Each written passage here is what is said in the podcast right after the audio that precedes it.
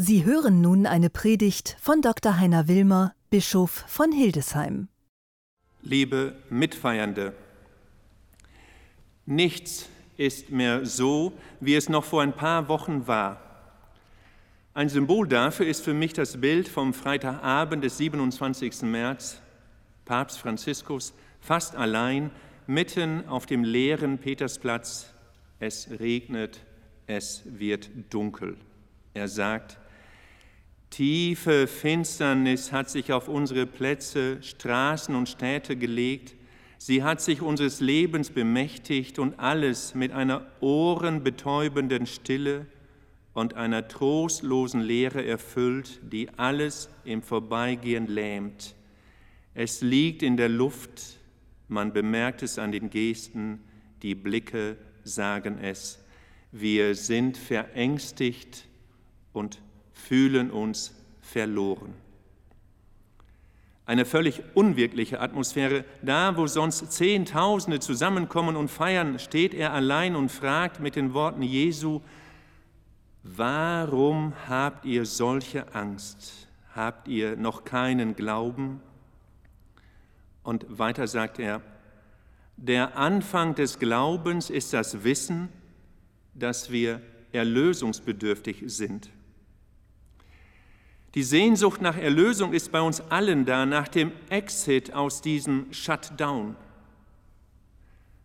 Wir feiern heute Ostern, mitten in einer Passions-, einer Leidenszeit. Es ist allerdings auch eine Zeit, in der die Menschen weltweit für andere da sind. Ärztinnen und Ärzte, Krankenschwestern und Pfleger, Menschen, die uns mit dem Notwendigen versorgen, Politikerinnen und Politiker, Seelsorgerinnen und Seelsorger. Viele machen anderen Mut, das Internet ist voll davon.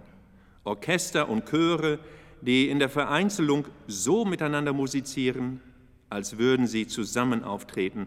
Menschen, die aus Fenstern und Balkonen fröhlich miteinander singen und klatschen. Plakate wie in Italien, tutto andrà bene, alles wird gut. Das ist Ostern. Im Tiefgang des Leidens gibt es Auferstehung. Mein Gott, mein Gott, warum hast du mich verlassen?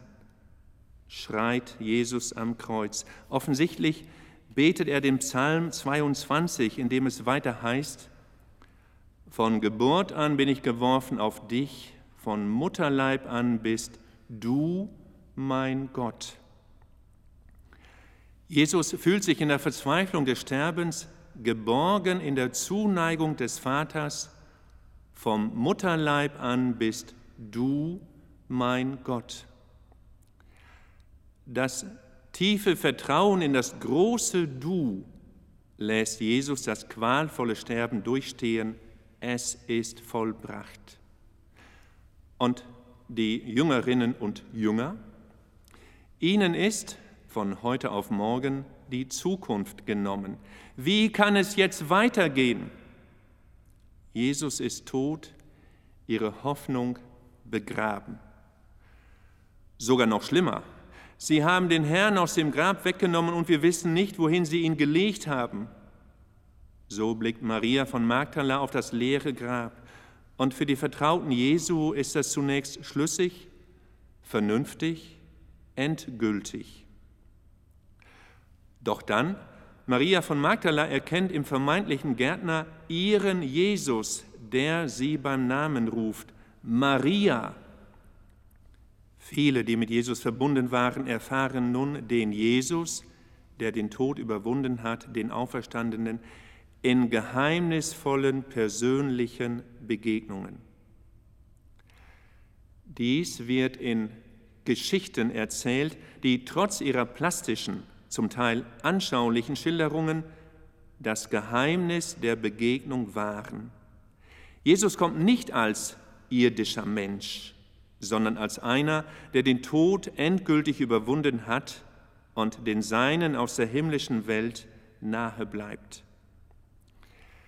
In der Krise entdecken sie das Wesentliche, das, was bleibt.